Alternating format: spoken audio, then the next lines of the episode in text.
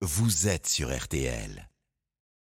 Tour de France 2023 sur RTL. Et la victoire de Jonas Vingegaard sur le contre-la-montre en, en Haute-Savoie. Nicolas Georgerot, le Danois, est bien parti hein, pour rouler jusqu'à Paris avec, euh, avec un second donc maillot jaune. Oui, Vingegaard l'avait annoncé à, à, deux reprises ces derniers jours. Il n'y aurait pas 5 secondes d'écart entre les deux protagonistes à Paris. Ça se compterait avec un écart bien plus grand. Il a vu juste, ça s'est déroulé aujourd'hui.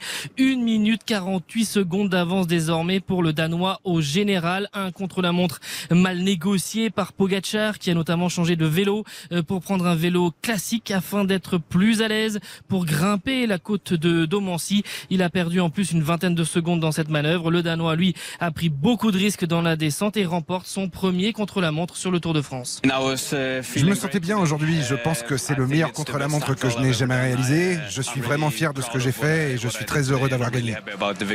Et c'est sa première étape remportée sur cette grande boucle. Demain, début de la stratégie défensive défensive pour lui. Son équipe Jumbo roulera fort pour protéger le maillot jaune et conserver cette avance à travers les quatre ascensions, dont le terrible col de la Lose à 2300 mètres d'altitude. Nicolas Georgerot et toute l'équipe de, de, RTL sur euh, le Tour de France Club Jalabert tout à l'heure avec euh, Hortense Crépin et Laurent Jalabert à partir euh, de 18h30.